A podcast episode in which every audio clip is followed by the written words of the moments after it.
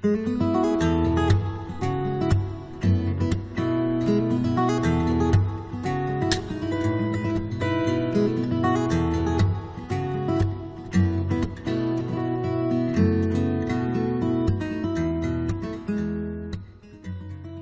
位听众朋友，晚上好，欢迎来到今天的周末读书，我是编辑肖磊。如果给你两个选择，留在北大任教或者进入中央电视台，你会选哪个？选择前者意味着将有一份安稳体面的工作，没有大风大浪，却也平淡无奇；选择后者意味着头顶巨大的压力，每一步都要小心翼翼，却能收获鲜花和掌声。两难之下，央视主持人李思思做出了怎样的选择？一起走进她的新书，有点意思。书中，李思思讲述了自己站在人生的十字路口，面对每个重大抉择的背后那些不为人知的故事。选择如何铸就了今天的他？我们先来听她说。大家好，我是中央电视台节目主持人李思思，非常高兴通过这样的方式和大家交流，共同分享我的新书，有点意思。其实，我想，我每个人在生活当中都会面临着或大或小的选择。对于我来说，可能人生的很多选择都是很有意思的一个过程，就是看似偶然，可是这无数的偶然凑合在一起，就变成了一种必然。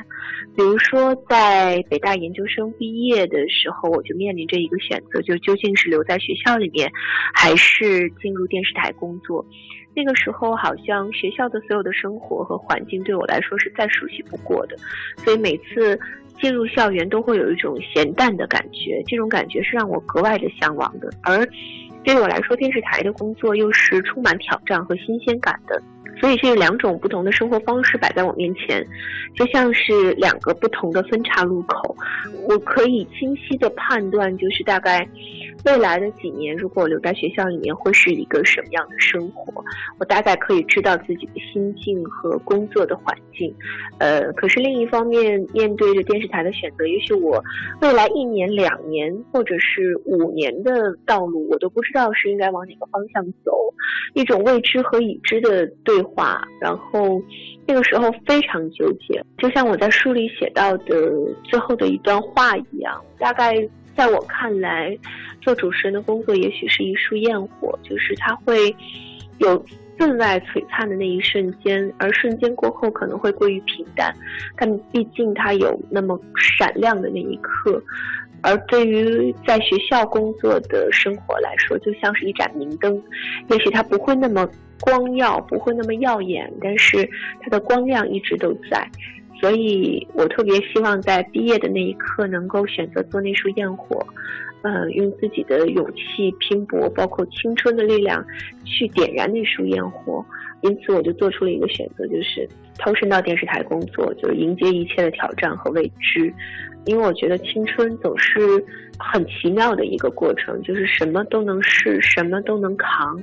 也什么都难忘，所以大胆的做人生的选择，听从自己的内心，也许那份选择会让未来的你感谢现在此刻的自己。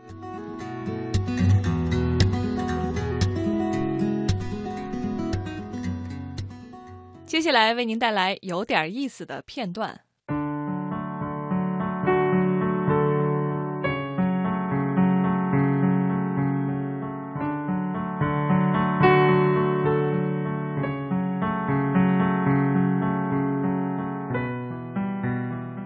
在春晚的历程中，我着实见证了诸多惊心动魄的大战役。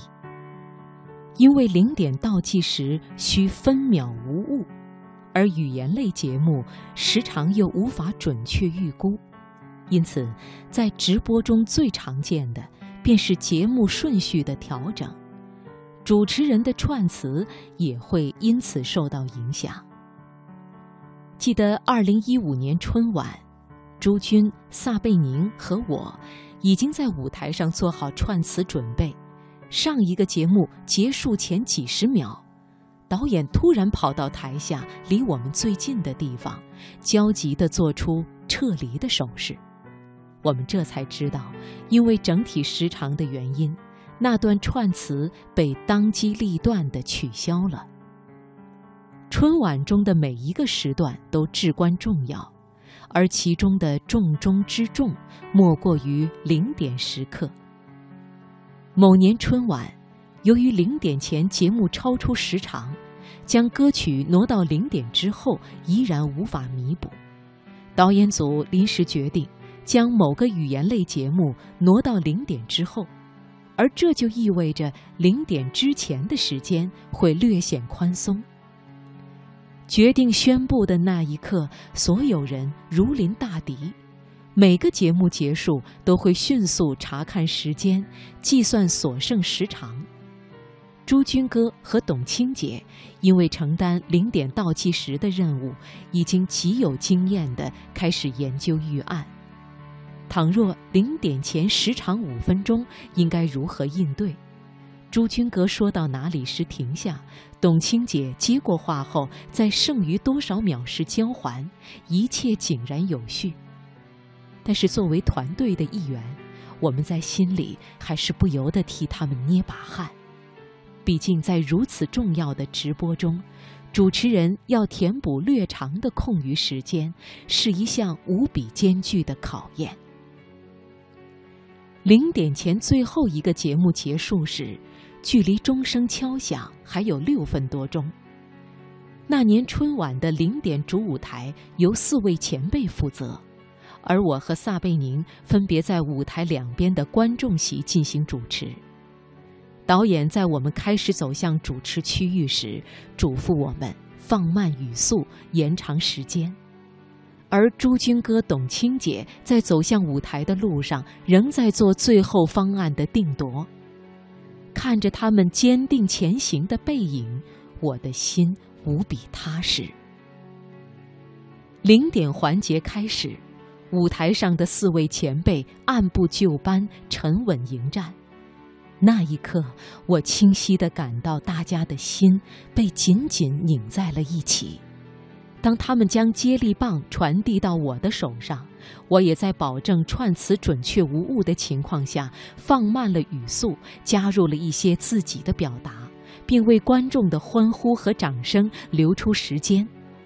镜头切走，我第一时间转头看向计时器，我的部分仅仅比预计时间延长了十秒，而那时距离零点还有四分多钟。当撒贝宁完成他的部分，计时器上显示距离零点还有四分钟整。此时，朱军哥沉稳淡定且有条不紊地开始了表达。他一边说，一边用余光瞥向舞台对面的计时器，在约定的时间准确停住。董卿姐随即接应，无缝衔接，在最后的几十秒迅速将话口交还。朱军哥检验数据，就进入十秒倒计时。那一刻，我仿佛感受到遍布现场各个角落的工作人员不约而同地松了口气。在亿万观众迎春的欢呼声中，他们缓缓走下舞台，一切看似那么从容。可是，大概只有亲身经历的人，方能体会这份从容的背后，沉稳淡定的他们究竟承担了什么。至今仍然记得，在即将上场，导演通报时长的那一瞬，他们眼里的坚定，拿起话筒时的沉着。那一刻，仿佛拿起的不是话筒，而是一杆钢枪；投入的不是主持任务，而是浴血奋战。这大概就是主持人的担当吧。